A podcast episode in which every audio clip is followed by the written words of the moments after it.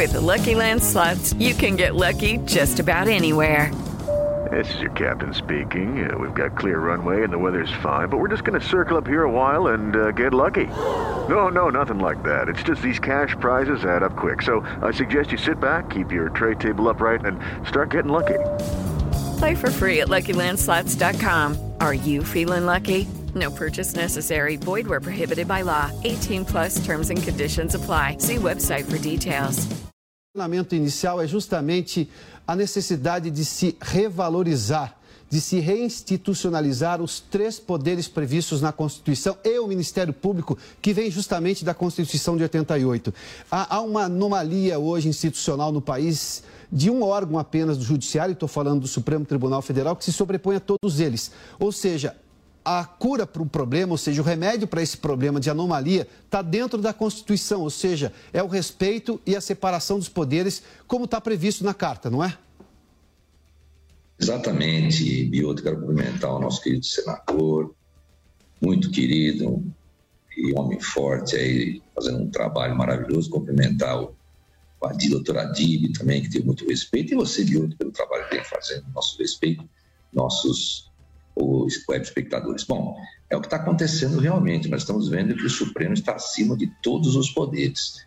Ali nós temos aí decisões monocráticas dos ministros e que tomam todo tipo de decisão. Você viu agora no TSE, inclusive decisão sobre a questão das manifestações, já, já fugia isso da competência do TSE. Na verdade, um dos ministros, que é o ministro Alexandre Moraes, arrogou para si todos os poderes possíveis e imagináveis no sentido de tomar qualquer tipo de decisão, ignorando inclusive o foro o prerrogativo de foro, devido processo legal e, infelizmente, ignorando aí dispositivos da Constituição que são cláusulas pétreas, né? Uhum. Como nós estamos vendo a censura aí de, de, de, das redes sociais, de diversos, de, até de parlamentares, que isso fere o artigo 53, porque fere a imunidade parlamentar como conversar, como trocar ideia, como falar hoje, como se comunicar com seus eleitores ou com os seus mandantes, né? Por internet, sem uma rede social. Então, isso é muito sério, é muito grave.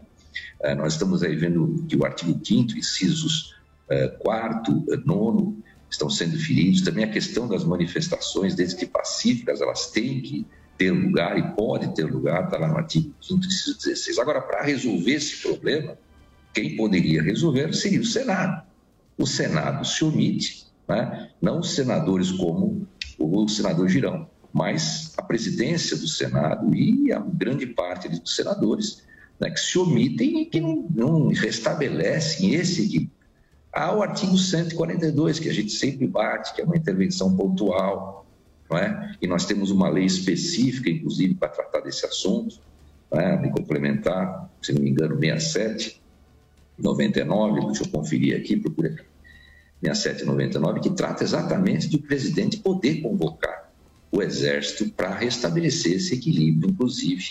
Está né, tá bem, bem ali o Exército e as Forças Armadas, de modo geral, restabelecer esse equilíbrio. Só que aí precisa, é uma questão política também. Sim. Nós precisamos, o presidente precisa ter respaldo, precisa ter uh, uma posição firme também, né? e precisa ter aí representatividade suficiente para fazer e tomar uma atitude de pelo menos representar e convocar as Forças Armadas. Agora, o ideal seria pelo Senado.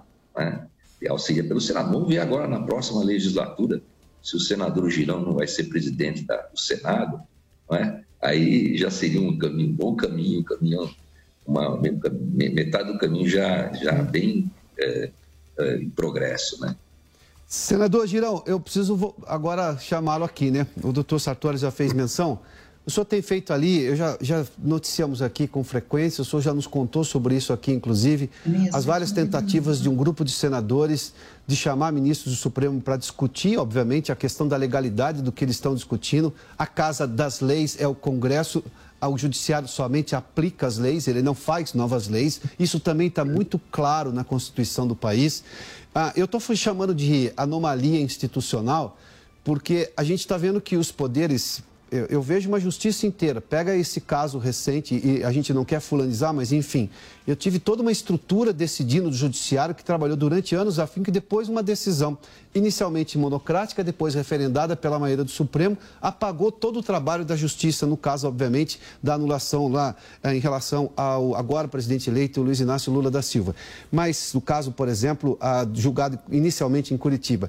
Mas a questão é, os três poderes é, só tem um poder, na verdade, só tem uma corte acima de um poder que está decidindo tudo no país. Qual vai ser a resposta que o Congresso pode dar, especificamente no caso do Senado, apesar, obviamente, da, de, você, de o senhor representar hoje uma minoria lá que está querendo discutir esse assunto? Olha, Adalberto, em primeiro lugar, eu quero cumprimentar você, que tem sido aí é, um jornalista corajoso, focado nesse assunto, que tem incomodado todo brasileiro de bem. Cumprimentar o doutor Ivan Sartori, que esteve aqui a convite do Senado Federal, na Comissão de Transparência, Fiscalização e Controle, no dia que era esperado ministros do Supremo, eles não vieram, foram três convites e vieram todos os outros convidados, mas os ministros não vieram, inclusive para discutir sobre segurança e transparência nessa eleição. Diga-se de passagem. Talvez o problema que a gente está vendo nas nas ruas hoje, aí, se os ministros do Supremo tivessem dispostos ao diálogo pela democracia, como eles estão para ir ao exterior, irão agora aos Estados Unidos para falar, acredite se quiser, sobre liberdade e democracia. Se eles tivessem essa mesma consideração com a Casa Revisora da República que os sabatinou, se eles viessem aqui atravessar a rua, Praça dos Três Poderes, para conversar conosco, a situação era outra. Era, era, era pacífica dentro do país. Mas não. Uhum. É, quando vêm aqui, Adalberto, eles vêm para receber comendas. Né?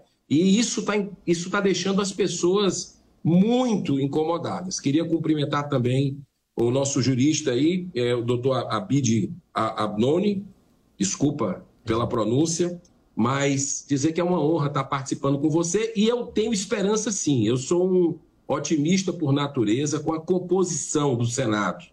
É, com um terço que foi renovado agora, aumentou bem a possibilidade de a gente levantar essa casa, porque essa casa não está mais nem de joelhos, ela está rastejando. Tudo que está acontecendo, eu estou conversando com vocês aqui dentro do Senado, e parece que é, o que está acontecendo no Brasil, nas ruas, é, aqui não tem ressonância nenhuma. É como se fosse um mundo de Bob, né? um, outra, um outro planeta. Uhum. Né? E, então, esse silêncio é muito assustador. É muito assustador para quem, quem quer ver a coisa correta. Então, eu espero, sinceramente, que esse esmagamento que uma casa está fazendo que é o Supremo Tribunal Federal, TSE, fazendo sobre os demais poderes da República, que isso cesse é, a partir, infelizmente, a partir de 1 de fevereiro. Porque com esse Congresso que está aí, posso queimar minha língua. Né? Com, essa, com essa composição hoje, acho que a gente não consegue. Agora, o grande trunfo, sabe qual é, Adalberto? O grande trunfo, e talvez as pessoas não estejam percebendo isso, é a sociedade estar mais junto daqui é a sociedade, de uhum. forma pacífica e ordeira, se aproximar dessa casa e cobrar os seus representantes. Aí sim, pode ser que a gente tenha uma ótima notícia em poucas semanas. Tá, doutora Dib, quero trazê-lo também para esse debate. O fato é que a gente está numa anomalia, e quando se está numa anomalia, se perde as referências que conhecíamos até então, para qualquer coisa. É, o devido processo legal hoje, eu confesso, e eu não sou jurista, mas acompanho isso de perto, eu já não sei mais o que é o devido processo legal na interpretação, ah, seja do TSE ou do Supremo Tribunal Federal. Como lidar com tudo isso, doutora Adib? Boa tarde também aos seus aos convidados, doutor Sartori e o senador. E eu vejo que nós temos aí é, uma dificuldade, às vezes até de entendimento, com relação à nossa Constituição, como você havia é, passado, informado, que nós temos aí os três poderes: executivo, legislativo, judiciário, e eles devem trabalhar de forma harmônica, independentes, e uma, um não pode intervir na competência do outro. E quando é, colocamos aí, verificamos que tem algumas é, divergências nesse sentido, ele traz os princípios, nós estamos falando de princípios constitucionais que não podem ser violados em detrimento de outro. Tudo tem, é, não é ilimitado o poder de cada, é, de cada um, de forma que ele possa intervir. Então, eu vejo que essa anomalia, essa, esse problema que, que, esse conflito existente, nós temos aí que é, trazer, como mesmo o senador uh, havia dito, sentar para que os poderes eles comecem a se entender. Principalmente o Senado, que o Senado é um, o poder é, fiscalizador, é o poder que tem é, a possibilidade de é, fazer qualquer tipo de intervenção contra o Supremo ou contra as, a, a, a, qualquer abuso daqueles magistrados. Então, nós temos aí condição, sim, de conversar, começar a verificar. E se, eventualmente, no pleito, havia dito que é, existe fraude, ela é anulável. Qualquer eleição ela pode ser anulada. Tem o, o artigo lá do TSE que pode ser anulado se, eventualmente, houver fraude ou abuso ainda do poder. Eu acho que esse é o ponto, porque nós passamos por uma eleição polarizada. Bom, esse é um fato que todo mundo já conhece, mas nós não estamos falando mais de eleição aqui, embora tenhamos essa possibilidade da divulgação desse relatório. Eu confesso não tenho conhecimento do que vai ser dito ali, mas enfim, fato que nós estamos defendendo aqui a estrutura que nos trouxe até aqui, da Constituição que nos trouxe até aqui, e é essa que está sendo vilipendiada, ou é essa que está sendo afrontada. É, a gente não está falando mais se alguém votou num determinado número ou um outro número na, na, na urna eletrônica. Esse é um fato, isso já passou. E pode ser revisto de acordo com a lei, tem lei específica para isso. O que a gente está estranhando é que os três poderes, um, o, o, doutor, o senador Girão fez menção aí, né?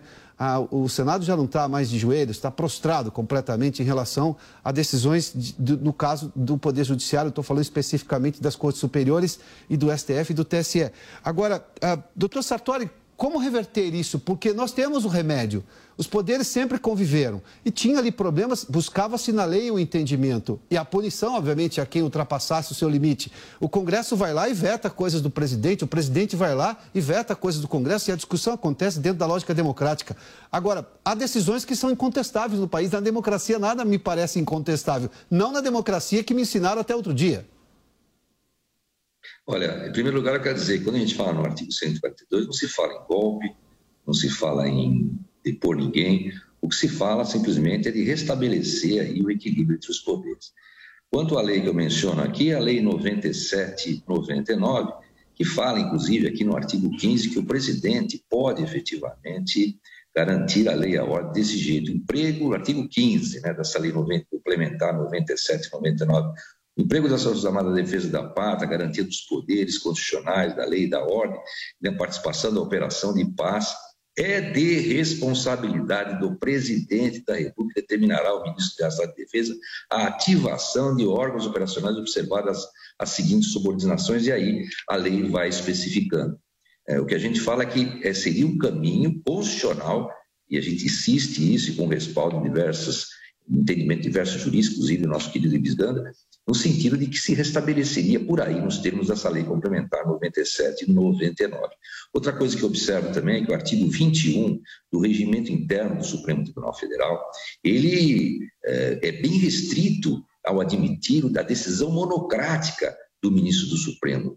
Hoje nós só temos decisões monocráticas ali que se sobrepõem a tudo e a todos, uh, independentemente de o colegiado se manifestar. E o artigo 21 é bem, é, é bem restrito em relação a essa situação. Uh, ele, ele menciona o caso em que o relator, no parágrafo 1 do artigo 21, né, ele menciona exatamente quando o relator pode efetivamente decidir monocraticamente.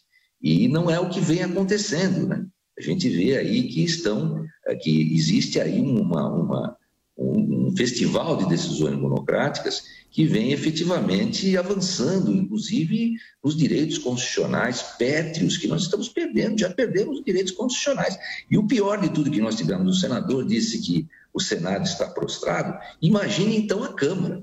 né, em que foram buscar um deputado dentro da casa do povo, prender um deputado, colocar uma tornozeleira no deputado por crime de opinião, né, o que não existe no nosso ordenamento jurídico e que ele também é coberto, está coberto pela imunidade parlamentar. Então eu vejo isso com muita preocupação.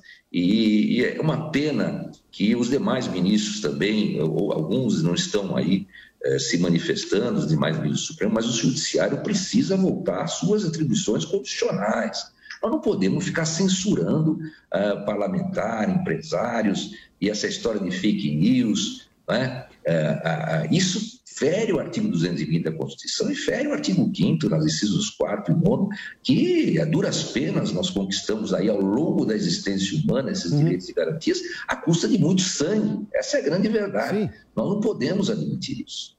Os que nos antecederam na história desse país nos legaram essa democracia, a qual nós estamos agora no nosso papel defendendo. Senador Girão, ah, eu, eu, fiz menção que agora não é uma discussão em quem você vai votar. A polarização pode ser, já, já acabou por esse ponto de vista de, do dia da eleição. Ah, teremos essa divulgação por parte das Forças Armadas, do Ministério da Defesa, do relatório, mas esse é um outro assunto. Que nós estamos discutindo aqui é justamente a preservação da Constituição. O senhor acha que os, os dois presidentes das casas ah, o porquê desse silêncio deles, por exemplo, da manifestação das ruas? O Congresso sempre foi eco do que acontecia nas ruas brasileiras, pelo menos havia debate. Nem isso tem havido. Eu tenho visto aí vários parlamentares com receio de, de dar manifestações. Alguns foram cancelados nas redes sociais por uma decisão do TSE é, não conseguia entender como é que a rede social do deputado, o que difere o que ele se manifesta na, na, tribuna da rede social, porque lá naquele inquérito do fim do mundo, o Supremo decidiu que qualquer coisa que se diz fora, inclusive do Supremo, também é prerrogativa do Supremo decidir, ser juiz, ser uh, acusador, ser delegado, qualquer coisa. Bom, uh, diante disso, faz-se o quê? Eu sei que nós temos o problema da atual legislatura, ou seja, da atual composição do Senado, mas esse silêncio uh, vai perpetuar por quê? Porque os presidentes das duas casas não querem se manifestar, não querem se indispor com o ministro ou com a Corte Superior, mas estão se indispondo com a Constituição. Adalberto, é o seguinte: o, o sistema é, quis porque quis expurgar o atual presidente da República. Essa é a grande verdade. E o sistema tem uma composição também é, da, do Senado Federal, da Casa Revisora da República e da Câmara dos Deputados. Então, todo o sistema é, tanto tentou como conseguiu. Né? Eu não vou nem entrar nessa questão de fraude, porque a gente. Não é nem porque seja um assunto perigoso, não. Eu não tenho receio disso. Se for ser caçado por essas pessoas aí, censurado, para mim é um atestado para eu colocar aqui na parede e, e, e dizer que eu fiz o meu trabalho e que Todos nós estamos suscetíveis a isso. Não é por isso. É porque a gente precisa ouvir o relatório amanhã, existe uma expectativa enorme. É, mas eu digo para você: o mais importante é o seguinte: a parcialidade foi clara do TSE durante todo o processo. Então, isso a gente viu em várias. A censura a veículos de comunicação, a jornalistas, a parlamentares só de um lado, ao empreendedor Luciano Hang, para mim, é o símbolo é, da caçada à liberdade de expressão dos conservadores no Brasil, Luciano Hang. 12 milhões de órfãos, que poderia influenciar, sim, no resultado das eleições. Aí eu tenho uma lista aqui. Começou Alan dos Santos, deputado Daniel Silveira, pastor Valadão. Olha, olha a simbologia disso. É, o deputado Nicolas, o mais votado do país, é, a, a, o canal Hipócritas, a deputada Carla Zambelli, a, a maior é, é mulher deputada eleita, né, a, que teve mais votos do país, o deputado Gaia, eleito agora, o latino, o, o, o, cantor, nem o artista escapa mais aqui, o Zezé de Camargo, o economista Marco Sintra, que além da queda, o coice da Fundação Getúlio Vargas, porque ele foi fazer um questionamento na boa-fé. Em, em, vez do TSE se defender, é, é, explicar, não é nem se defender, é explicar, o TSE foi lá e a Polícia Federal deu prazo para a Polícia Federal ir ouvir, um, um, e o partido puniu, o partido já tirou ele do quadro. Olha a perseguição aí com requintes de crueldade. É, o deputado Major Vitor Hugo, o deputado é, Coronel Tadeu.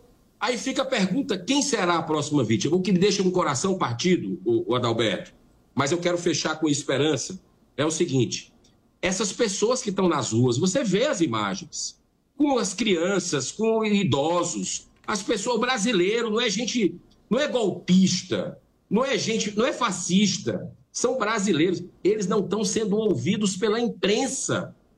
Olha só a que ponto nós chegamos. Raríssimas exceções, como a Jovem Pan. Mas é, é, é, essas pessoas precisam ser legitimadas. É, é, é, um movimento espontâneo que está acontecendo. Boa notícia. A boa notícia. Há 12 dias nós estamos na abertura da Copa do Mundo.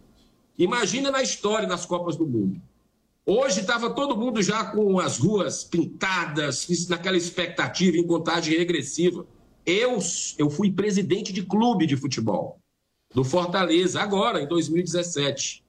Eu não sei três titulares da seleção que foi anunciada. Eu juro para você, eu não sei quem são três titulares da seleção. E o brasileiro também não sabe, não está nem aí. A verdade é essa. Ele está preocupado com a liberdade dele que está sendo caçada e esse momento sombrio que a gente vive no Brasil, que é um poder é, é, passando por cima do. até presidente do Supremo Tribunal Federal sendo censurado. Essa é a grande realidade que a gente está vivendo. Doutora Adib, a gente viu essas manifestações das pessoas e se a gente tiver agora são 4 horas e 20 minutos. Se a gente olhar claramente, elas estão defendendo a Constituição. Às vezes usam alguma linguagem jurídica ali, algum artigo de intervenção federal, que é uma coisa muito clara do, do governo federal sobre o Estado, como houve a segurança, com relação à segurança no Rio de Janeiro. Mas, enfim, elas defendem a, a Constituição. Elas defendem liberdade de expressão, o que, por exemplo, já afasta qualquer leitura de que ah, essas pessoas são golpistas. Não, elas estão defendendo a Constituição. Elas querem esse entendimento constitucional pacificado que tínhamos até recentemente. É, e como é que se pode dizer a essas pessoas para elas continuarem nas ruas, mas evitando, obviamente, frases que são desconexas ao que elas próprias acreditam, porque parte dessa imprensa alega isso, o que não é uma explicação. A imprensa tem que cobrir fato. Quando não vai lá, está tá se anulando. E aí está tomando um partido, o que não é papel da imprensa. Perfeito. A livre manifestação, a população que ela está se manifestando, ela tem todo o direito de. Tá, isso está é, na Constituição Federal, é uma, é, é uma, uma das. É, uh, princípios que, que são basilares, que a pessoa ela pode se manifestar, seja pacificamente, seja Sim. de interesse, que não atinja outro princípio, então, constitucional. Então, desde que ele, eh, se, eles se manifestem de forma pacífica e entendimento, exigindo o cumprimento da Constituição Federal, não há o porquê dessas pessoas serem é, barradas ou ainda é, sejam aí é, impedidas de fazer essas manifestações de forma pacífica. Mesmo porque a, o Supremo Tribunal Federal ele não tem a competência, competência, como você havia dito aí, de pessoas que não têm foro de prerrogativa, como é, a gente fala em, em, em, de deputados, senadores, até mesmo presidente, que é o Supremo que vai jogar. Ele tem que encaminhar, desmembrar. Normalmente, quando tem um deputado ou um, um senador que está envolvido num processo, é desmembrado e é encaminhado para o Supremo. E para decidir o, o desmembramento do processo. Uhum. Quando existe uma, um particular, uma pessoa que não é, é, não tem foro de prerrogativa, esse processo também deve ser desmembrado e encaminhado para a primeira instância, para ela apurar. Esse é o entendimento. O doutor é, Ivan Sartori, que é magistrado, foi presidente do Tribunal de Justiça de São Paulo, ele mesmo, é, ele sempre ele eu, eu, acompanhei o trabalho do doutor Ivan Sartori quando presidente do tribunal e essa é a orientação de que uhum. a competência não pode ser é, nenhuma, nenhum pode intervir na sua competência, até, até territorial. Então, Sim. É para isso que serve o judiciário. O judiciário tem que saber é, cumprir a Constituição da forma que está ali escrita. Está escrito como deve acontecer o devido processo legal. Doutor Sartori, obrigado pela gentileza. Senador Eduardo Girão, obrigado. Doutor Adib, mais uma vez, obrigado presencialmente aqui conosco. O senador Eduardo Girão e o doutor Sartori conversaram conosco por videoconferência. Senhores, muito obrigado aqui pela participação nesse debate. A gente vai continuar defendendo aqui o fortalecimento de todos os três poderes da República com as suas prerrogativas garantidas, porque é isso que está escrito no texto constitucional. A gente defende a Constituição do país. São 4 horas e 23 minutos no horário de Brasília. A equipe de transição do presidente eleito, Luiz Inácio Lula da Silva, planeja um conjunto de mecanismos para alterar a política de preços da Petrobras em 2023. Bom, a gente estava falando sobre isso, né? Muda-se uma série de coisas que têm funcionado. Bom, e também para reduzir o impacto da cotação do petróleo ah, no mercado internacional sobre os preços cobrados aqui nas bombas dos postos de combustíveis no Brasil. O Viga já está conosco. O Viga vai ter alteração pesada nisso daí? Já se sabe exatamente o teor dessa mudança? Boa tarde.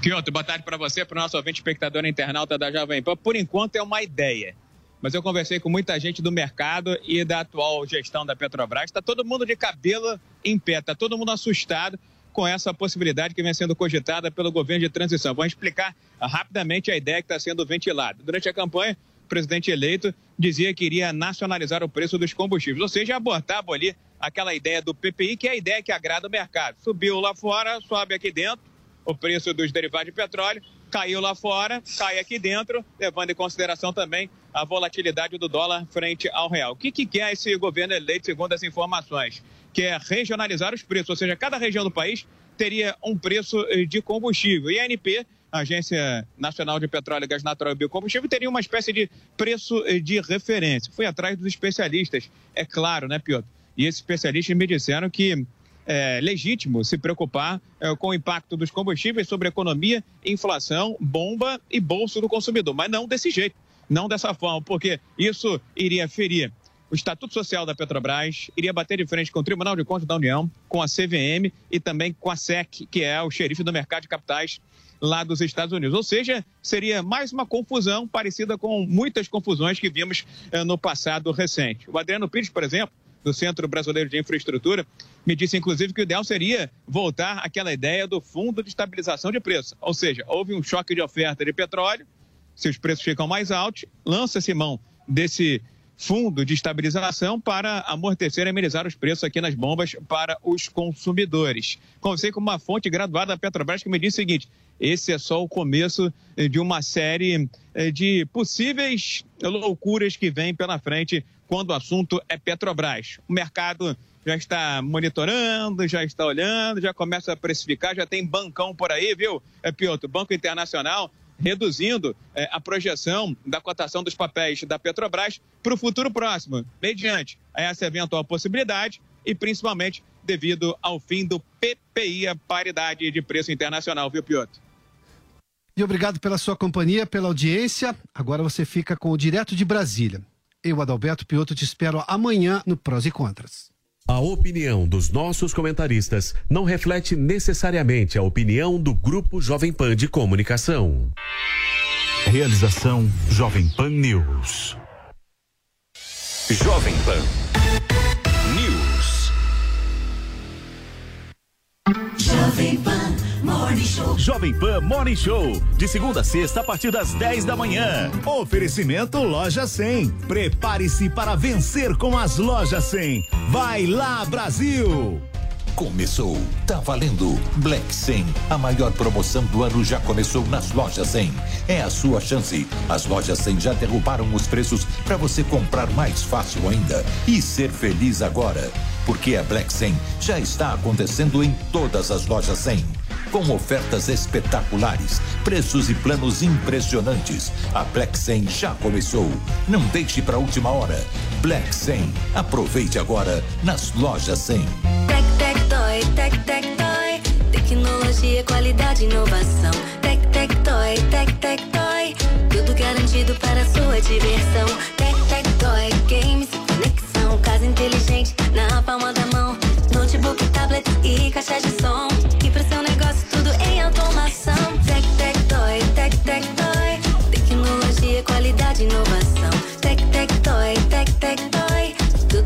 Para sua diversão. Tec Tec Toy. Jovem Pan News. Você sabe que time vai ganhar o Brasileirão? Sabe quem vai fazer mais pontos na NBA? Entende tudo de Fórmula 1? Então não perca tempo. Entre na vaidebob.com e comece a usar seu conhecimento esportivo para se divertir e ganhar dinheiro. São as melhores ODBs do mercado em plataforma segura e fácil de usar. Vaidebob.com, a melhor plataforma de apostas do mundo agora no Brasil. O Zuco traz o melhor da cozinha italiana. Massas, carnes, risotos e outras opções compõem o menu da casa, que ainda oferece mais de 240 rótulos de vinho. Zuco, Rua Adoc Lobo, 1416. A Jovem Pan está com você em todos os lugares e em todos os momentos. De manhã, informação e opinião na medida, para começar o dia do jeito certo. Bem-vindo, já estamos no ar, começando o Jornal da Manhã para todo o Brasil. Os principais assuntos. A notícia de última hora. Uma frente fria chegou ao Rio de Janeiro. E aquilo que mexe com a sua rotina. Até o momento, o engarrafamento. Tudo passa pelo microfone da Pan. A Jovem Pan está com você o tempo todo, com som e imagem. De Brasília, Luciana Bezerra. Popeta, como é que foi a conversa com o Marcelinho? Agora, Constantino, se a gente analisar. Do Rio, Rodrigo Viega. Viu só? Acesse jovempan.com.br, baixe o aplicativo da Panflix e se inscreva em nossos canais no YouTube. Jovem Pan News.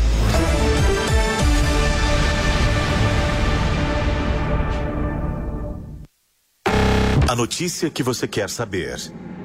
A notícia que você precisa saber. 24 horas com você. No seu rádio e na internet. Jovem Pan.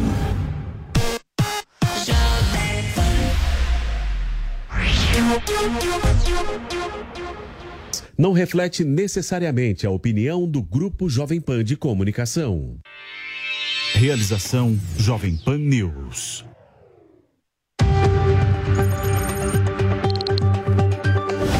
Direto de Brasília. Olá, boa tarde, uma excelente terça-feira para você que acompanha a gente aqui na Jovem Pan News. Muito obrigada pela sua audiência, pela sua companhia, sempre às quatro e meia da tarde, de segunda a sexta-feira. Vamos aos destaques de hoje. Troca de comando no Executivo. O PT define hoje o Conselho Político de Transição de Governo. Vamos saber nomes de indicados e as expectativas após esse processo. Mais cedo, o presidente da Câmara, Arthur Lira, se reuniu com lideranças do PT. E a sigla também convidou nesta terça o MDB para compor a equipe. Protestos e bloqueios. O ministro Alexandre de Moraes pede que as forças policiais investiguem e encaminhem ao STF informações sobre os líderes e financiadores das manifestações contrárias à volta do PT ao poder. PRF já apresentou o relatório. Outro relatório é do Ministério da Defesa. Militares vão apresentar amanhã resultado de auditoria sobre as urnas eletrônicas. E presidente do PL, Valdemar Costa Neto, diz em coletiva que a sigla, que terá a maior bancada na Câmara a partir do ano que vem, mantém seus ideais e será oposição ao novo governo. Eu sou Catiúcia Soto Maior e sigo com você até às 5 da tarde com as principais notícias da capital federal ao vivo, a partir de agora, direto de Brasília. Direto de Brasília. O PT, partido do presidente eleito Luiz Inácio Lula da Silva, define hoje a equipe do Conselho Político de Transição de Governo. Luciana Verdolim conversa com a gente sobre isso. Boa tarde, Lu. Quais são as últimas atualizações? Você estava acompanhando isso desde cedo, né? Já temos todos os nomes? Oh, todos não, Catiúcia, mas uma boa parte deles, pelo menos dos coordenadores. Boa tarde para você, boa tarde a todos. Olha, o coordenador do grupo, né, geral, quem está comandando essa transição é o vice-presidente eleito Geraldo Alckmin, que assinou agora há pouco três portarias. Uma determinando que institui oficialmente esse gabinete de transição, um que cria um coordenadores que define coordenadores dos grupos técnicos e um outro que solicita ao Tribunal de Contas da União a tomada de contas para ajudar no trabalho desse gabinete de transição que está fazendo todas as avaliações visando evitar paralisia do, do governo do presidente Luiz Inácio Lula da Silva logo depois que a, da posse. O que, que a gente já sabe? Além de Alckmin, que vai ser o coordenador da transição, Mercadante, Aloysio Mercadante, Mercadante, ex-ministro do governo Lula, será o coordenador técnico. Um nome ligado a Alckmin, Floriano Pêsaro, será o coordenador executivo. E a presidente do PT, Gleisi Hoffmann, cuidará da articulação política com os demais partidos que apoiaram a eleição do presidente Lula. Foram criados também grupos técnicos da economia, assistência social e do conselho político. Na economia, a gente já tem quatro nomes que já vão começar a trabalhar.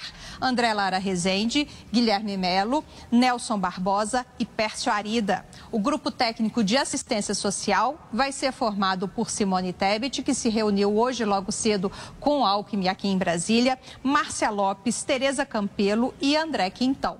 Já o Conselho Político será formado por Antônio Brito, do PSD, Carlos Siqueira, do PSB, Daniel Tourinho, do Agir, Felipe Espírito Santo, do PROS, Guilherme Ítalo, do Avante, Gleisi Hoffmann, do PT, a presidente do partido, eh, Jefferson, do Solidariedade, José Luiz Pena, do PV, Luci, Juliano Medeiros, do PSOL, Luciana Santos, do PCdoB, Diógenes, da Rede e Volney Queiroz, do PDT.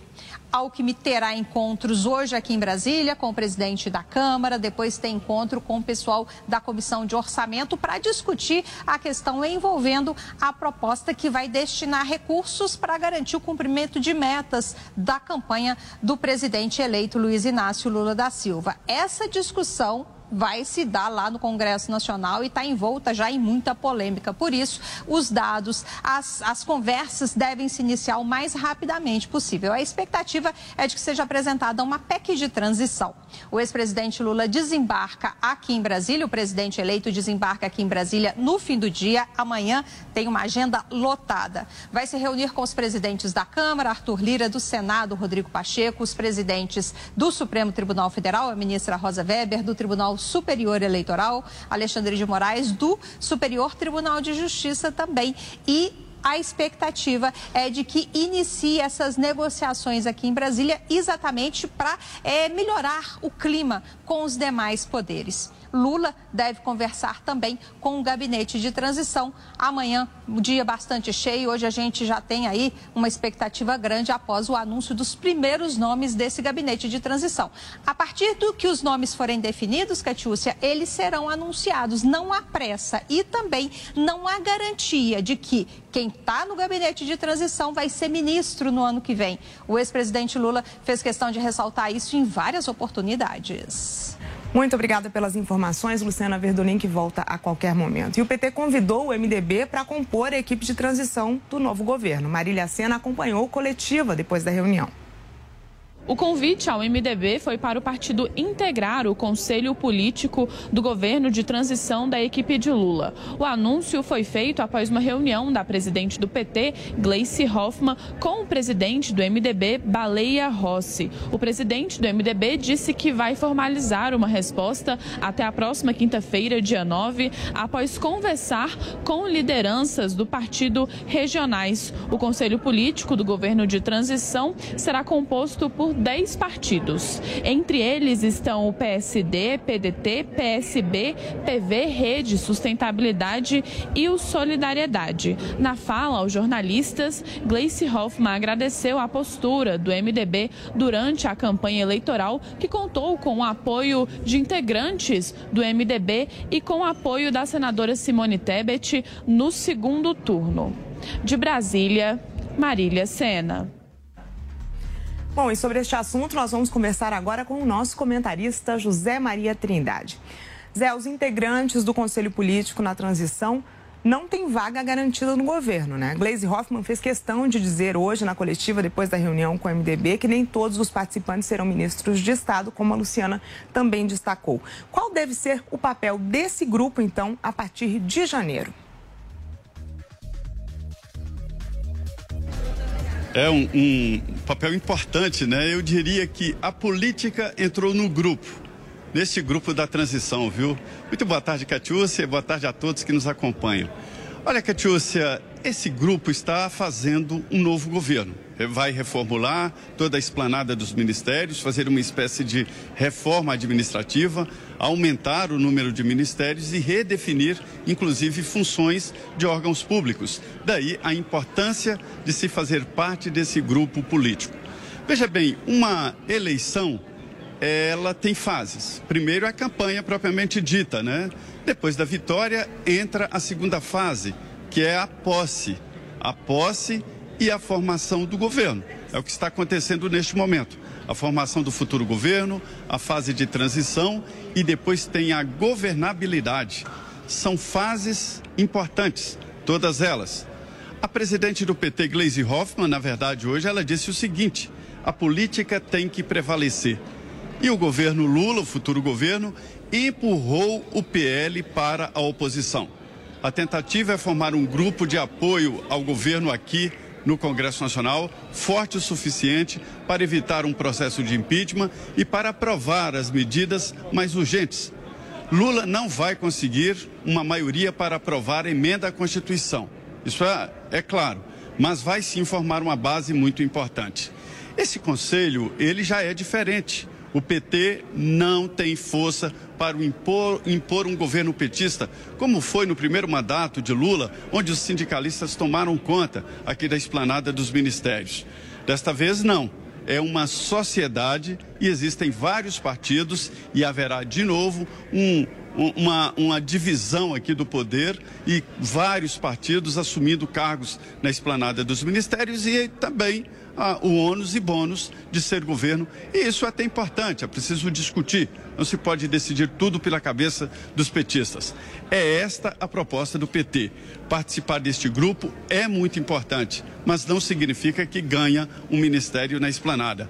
Mas é um sinal claro de que está bem próximo do poder, sim. Resumindo, resumindo tudo, Valdemar empurrado para a oposição, como dissemos ontem aqui. Muito obrigada, José Maria Trindade. Daqui a pouco a gente volta a conversar. E hoje o presidente da Câmara, Arthur Lira, recebeu lideranças do PT na residência oficial. Amanhã ele se encontra com o presidente eleito. Bruno Pinheiro tem os detalhes. A reunião com lideranças do Partido dos Trabalhadores começou por volta de 8 e meia da manhã aqui na residência oficial de Arthur Lira o presidente da Câmara dos Deputados, que inclusive em fevereiro deve disputar a reeleição à mesa diretora da casa. Essa reunião, segundo alguns parlamentares, é uma reunião normal de serviço, uma reunião de líderes, mas de fato o foco é o orçamento, ou seja, aumentar, furar o teto de gastos, aumentando cerca de 200 bilhões de reais. A ideia do governo Lula, eleito nas eleições do segundo turno de 2022, é aumentar esse orçamento. Segundo interlocutores, a ideia é uma arrumação nesse orçamento, atender inclusive esse auxílio de 600 reais, que segundo os parlamentares, o orçamento só concede 400 reais, atender farmácia popular, escola em tempo integral. Eu conversei com o deputado José Guimarães, que me disse que a reunião não é sobre a reeleição de Arthur Lira, e sim que todos estão querendo ajudar nesse orçamento do ano que vem. Nós não estamos tratando de reeleição no momento é discutir a pauta, aquilo que o Congresso poderá fazer para ajudar o novo governo a aprovar as matérias que são de interesse do país nessa reta final de final de ano. E sobre esse orçamento, como é que está, deputado? Estamos dialogando, o, governo, o novo governo está dialogando com o relator e a qualquer momento nós encaminharemos ao Arthur Lira, ao presidente, aquilo que o presidente Lula bateu marcando. O deputado Reginaldo Lopes, oposição no Congresso Nacional, também conversou com a nossa equipe de reportagem antes da reunião e levantou que ele defende realmente essa abertura no orçamento, estender e assim vai conseguir contemplar várias crianças, resgatar vários projetos nas escolas e ainda voltar com o orçamento que o atual governo acabou cortando nos últimos anos. Olha, eu tenho preferência pela PEC da transição, porque ela permite é, honrar aqueles compromissos que foram contratados no dia 30 de outubro. Você tem ali a, a demanda do Bolsa Família permanente, 600 reais, hoje no orçamento só tem para 400 reais, não tem a previsão para atender as crianças, né? Ou seja, nós temos 8 milhões e 833 mil crianças que têm o direito de receber 150 reais, que têm até 6 anos de idade. Então, você precisa de um recurso no orçamento para atender essas crianças. Isso é fundamental para romper, interditar o ciclo da pobreza. Nós damos mais dinheiro na educação para fazer escola em tempo integral, porque o governo acabou com o Brasil Carinhoso, que repassava 50% a mais para o Fundeb, para os municípios colocar as crianças, filhos do Bolsa Família, escola em tempo integral. As reuniões sobre a transição de governo continuam acontecendo. Nesta quarta-feira, o presidente eleito Luiz Inácio Lula da Silva deve se reunir mais uma vez com Arthur Lira, o presidente da Câmara dos Deputados, Rodrigo Pacheco, o presidente do Senado e a ministra Rosa Weber, do STF. De Brasília, o Bruno Pinheiro.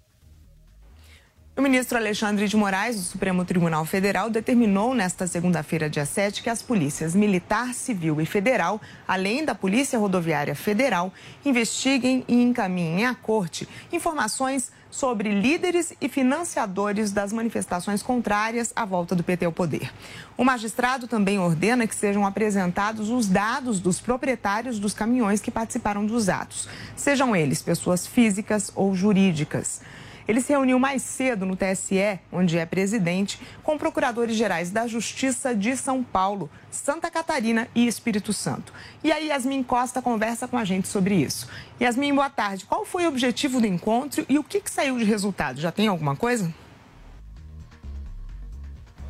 Oi, Catiúcia, boa tarde para você também, para todo mundo que está acompanhando a gente aqui no Direto de Brasília. Segundo os procuradores que participaram dessa reunião, porque eles falaram depois com a imprensa, eles disseram que esse foi um momento para trocar informações com o ministro Alexandre de Moraes, já que as procuradorias de São Paulo, Santa Catarina e Espírito Santo têm feito investigações sobre quem está fazendo, financiando, melhor dizendo, as, as manifestações que vêm ocorrendo desde o último domingo, depois do, do anúncio do presidente eleito Luiz Inácio Lula da Silva. O que, que esses procuradores apresentaram ao ministro Alexandre de Moraes? Eles disseram que conseguiram identificar que essas manifestações estão sendo financiadas por empresários, mas eles não divulgaram o nome desses empresários, a quantidade de empresários que estão participando, mas disseram que já é possível, algumas investigações já mostram que alguns empresários realmente estão participando, faz, financiando essas manifestações em todo o país e disseram que essas informações são importantes para o Tribunal Superior Eleitoral, até para uma troca ali de informações, porque, segundo eles, o Tribunal Superior Eleitoral também está trabalhando nessa mesma vertente. Como você disse, né, Catiúcia, o presidente do TSE, o ministro Alexandre de Moraes, ele deu um prazo ontem de 48 horas para as polícias militares, civis, as polícias militares, a PRF e até a Polícia Federal para que elas identifiquem em caminho o nome, a identificação ali dos caminhões que estão ocupando essas estradas, porque o ministro Alexandre de Moraes, inclusive, também determinou que a Polícia Rodoviária Federal multe essas pessoas. A própria PRF pediu mais tempo para informar ali, porque o ministro Alexandre de Moraes também pediu que eles apresentem, a PRF apresente ali uma relação de todas as multas que já foram aplicadas. E o próprio diretor-geral da PRF, Silvinei Vasques, ele pediu mais tempo no domingo, porque como a quantidade de multas é muito grande, ele pediu para que o ministro Alexandre de Moraes desse um prazo maior para enviar toda essa documentação. Os dados mais atualizados da Polícia Rodoviária Federal mostram que hoje, pela manhã, pelo menos quatro pontos no Mato Grosso estavam bloqueados e também um ponto em Minas Gerais, um, e também um ponto em Minas Gerais, quatro em Mato Grosso e um no Paraná corrigindo, quatro, quatro pontos no Mato Grosso e um no Paraná. Em outros oito estados também há interdições parciais, mas a Polícia Rodoviária Federal diz que segue aí tentando desmobilizar essas manifestações e que qualquer informação nova vai repassar ao ministro Alexandre de Moraes e também ao Tribunal Superior Eleitoral. Volto com você. Perfeito, muito obrigada, Yasmin Costa.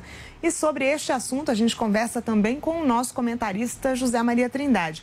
Zé Maria, você considera necessário reunir chefes do Ministério Público dos Estados para discutir essa investigação? O ministro André Mendonça, do STF, falou ontem sobre essas manifestações que ocorrem pelo país contra o resultado das eleições.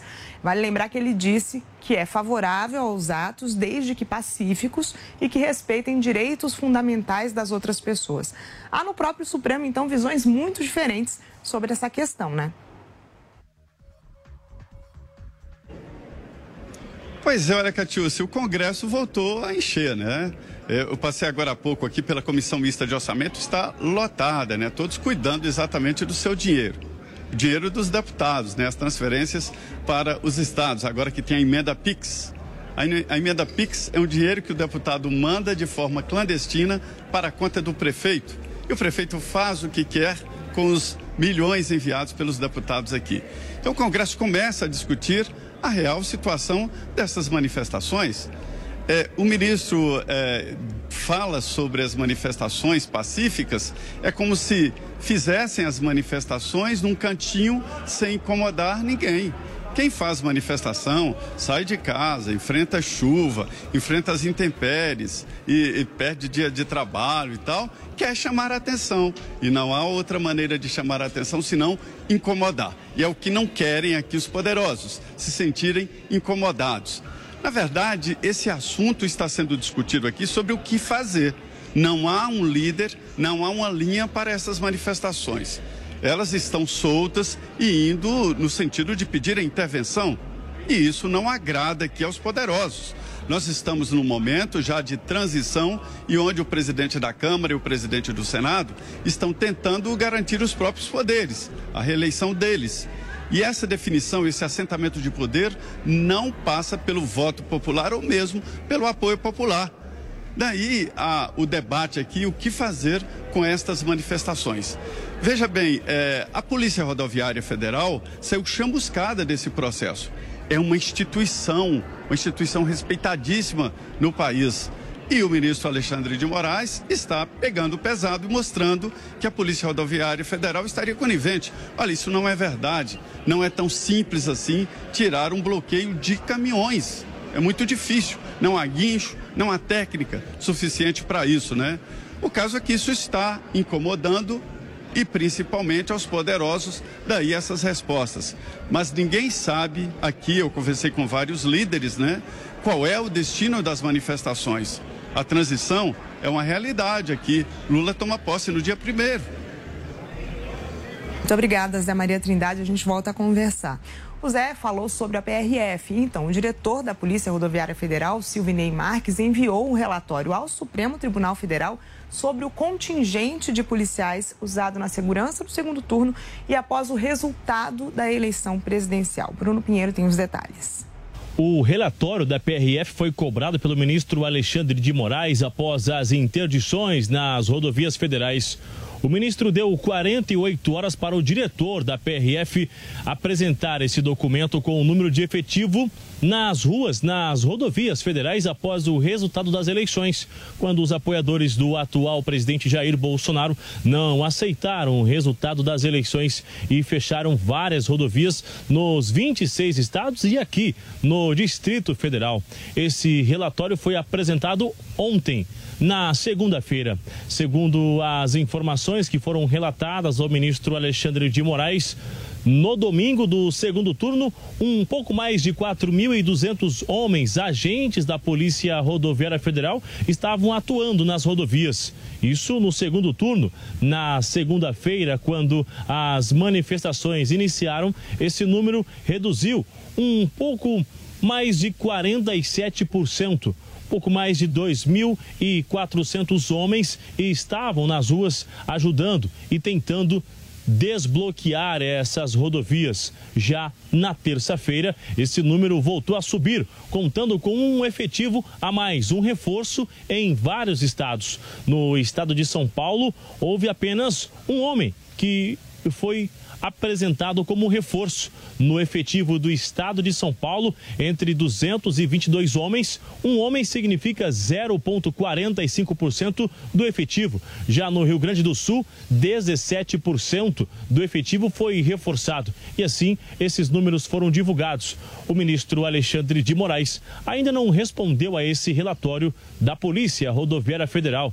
Além disso, Alexandre também esperava receber informações detalhadas sobre as multas que foram aplicadas durante esses, essas manifestações aos veículos que estavam interditando as rodovias, impedindo o direito de ir e vir. Na visão do ministro Alexandre de Moraes, são atos antidemocráticos. De Brasília, o Bruno Pinheiro. Presidente do PL, Valdemar Costa Neto, diz em coletiva que a sigla, que terá a maior bancada na Câmara a partir de 2023, com 99 parlamentares, será oposição ao novo governo. Luciana Verdolim acompanhou a entrevista. Luciana, Costa Neto chegou a dizer que a legenda atuará contra valores comunistas e socialistas, é isso?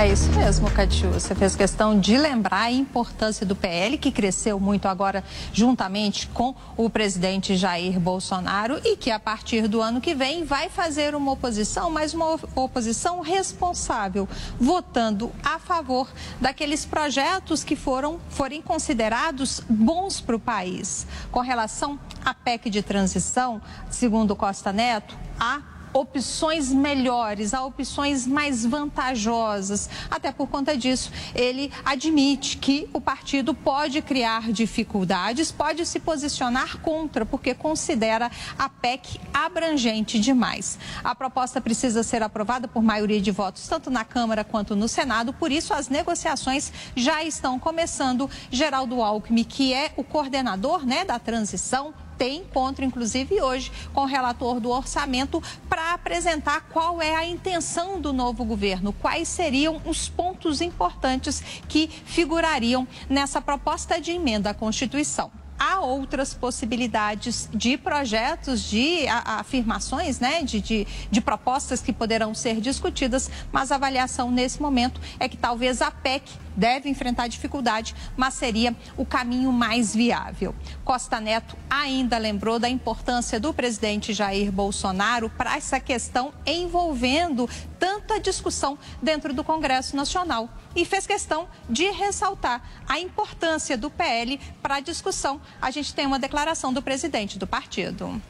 O PL não renunciará às suas bandeiras de ideais será oposição aos valores comunistas e socialistas, será oposição ao futuro presidente. Nos sentimos muito felizes se o presidente Bolsonaro assumisse a, de, a presidência de honra do Partido Liberal. Hoje, nós queremos que ele comande o nosso partido.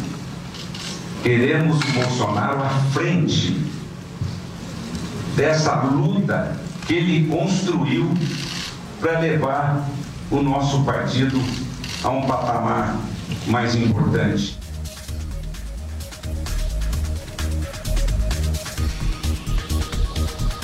Presidente Bolsonaro foi convidado para ser presidente de honra da legenda. Muito obrigada, Luciana. Agora são 4 horas e 56 minutos pelo horário de Brasília. Muito obrigada pela sua companhia. Estamos de volta amanhã, direto de Brasília. A gente se vê. Jovem Pan News. O maior evento esportivo do mundo. É o último lance do jogo. A melhor cobertura do Brasil. A esquerda disparou! Golaço! Em novembro, Copa do Mundo. Qatar 2022. E a equipe imbatível da Jovem Pan entra em campo e você acompanha as emoções dos jogos. Isso é Copa do Mundo! Os duelos das gigantes. O futebol é mágico, é esplendoroso. Cada segundo no futebol. E torce com a Jovem Pan. Copa do Mundo Qatar 2022. Escute as narrações da Copa 2022 pelo rádio. no aplicativo Panflix. Oferecimento Loja 100. Prepare-se para vencer com as Lojas 100. Vai lá, Brasil. Bob, o melhor site de apostas do mundo agora no Brasil. Vai de bob.com. Tectoy agora também é automação comercial. Uma nova fase para o seu negócio. Consórcio Mage, Volkswagen Caminhões e Ônibus. Seu caminhão Volkswagen em até 10 anos sem juros. Cimento CSN, mais do que forte, é fortaço. E une a Selvi, EAD semipresencial com encontros semanais virtuais ou no polo. E aí, tudo bem? Ah, cara, eu queria sair do aluguel, sabe? Mas não tô achando um lugar acessível pro meu bolso. Você conhece o consórcio Mage? Com eles você adquire seu imóvel, seja casa, apartamento, terreno ou imóvel rural, com parcelas a partir de 1.463 reais no plano em até 240 meses. E detalhe, sem juros e taxa de adesão. Puxa, que maravilha, hein? É disso que eu tô precisando. Entra lá no site consórciomage.com.br, faça uma simulação e adquira sua cota. Consórcio Mage. Pensar no futuro é agir agora. Você já conhece o Lelis Trattoria? Esse é o meu restaurante favorito, porque tem pratos deliciosos, grandes e que serve a família toda. A decoração é bem italiana mesmo. O atendimento é ótimo, noites com música ao vivo é uma delícia. O Lelis fica nos Jardins, na Rua Bela Sintra, 1849. Reservas e delivery é no 3064 2727. É Vero, é Lelis. Assista a programação completa da Jovem Pan News na palma da sua mão. São mais de 60 mil usuários únicos por dia. E já ultrapassamos um milhão de cadastrados e downloads. E você? Tá esperando o que para acompanhar os melhores conteúdos ao vivo e on demand? Acompanhe a programação 24 horas por dia com a opção de reproduzir o vídeo em segundo plano enquanto navega pelo seu celular. Baixe na sua loja de aplicativos e assista onde você estiver.